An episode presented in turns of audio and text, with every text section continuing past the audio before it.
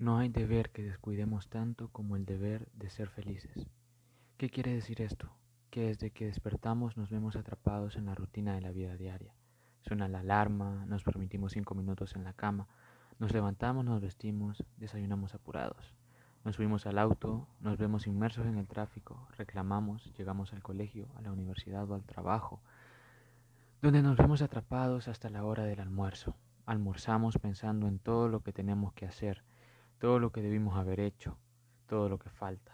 Reclamamos por el poco tiempo que tenemos, por la tarea, por la comida, por el idiota que se tardó demasiado en la fila. Y así avanzamos, esclavos del reloj. Pasa el día por completo, pasa sin que logremos encontrar un minuto para detenernos, un minuto para descansar, un minuto para nosotros mismos. Y luego cuando cae el anochecer, no nos queda energía más que para tirarnos a nuestras camas, sabiendo que el siguiente día solo será más de lo mismo, más de la monotonía, más de los mismos alegatos, más de la falta de tiempo. Nunca tenemos tiempo para hacer lo que queremos, para estar con los amigos, para ser nosotros mismos. En otras palabras, no nos damos el tiempo para ser felices. Tenemos que buscar nuestra propia felicidad, pero ¿cómo se logra esto? Primero que nada, es necesario hacer la aclaración de que estar contento y ser feliz es algo muy distinto. Una persona puede perfectamente estar contenta y con una sonrisa en sus labios, pero ser a la vez infeliz. De la misma forma es posible estar triste, con el rostro bañado en lágrimas, pero ser feliz. ¿Dónde recae la diferencia que separa a estos dos términos que tan comúnmente consideramos sinónimos? Uno está contento cuando le ha ocurrido algo bueno, cuando se vio a alguien a quien no se había visto hace mucho tiempo, cuando se encuentra un añorado objeto perdido, o cuando se reencuentra ese dinero que se creía perdido. Un desconocido puede notar cuando uno está contento, la sonrisa te delata. La felicidad, en cambio, es un estado que va más allá de las circunstancias, no necesita de un suceso aleatorio, pues, tal como lo define la ética, es el alcance de la plenitud propia. Es una condición interna de satisfacción y alegría. Para ponerlo en palabras más simples, se le podría relacionar con la paz interior, con esos momentos donde nos sentimos realizados. Todos hemos estado contentos más de una vez, pero no todos hemos alcanzado la felicidad, a pesar de que esta es la meta de todo ser humano.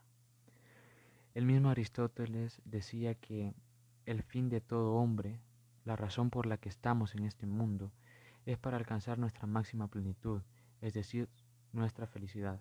Por lo tanto, tenemos la obligación de tratar de ser felices. Los estudios demuestran que tres meses después, tres simples meses después de haber ganado un premio, como el loto, el nivel de la felicidad de estas personas retorna al que tenían antes.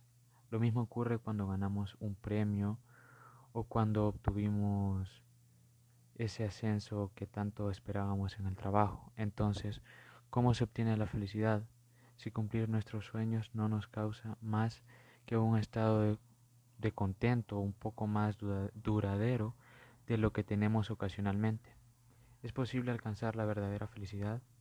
Aquí es cuando muchos han pensado que la felicidad es entonces el camino que nos lleva al cumplimiento de nuestras metas.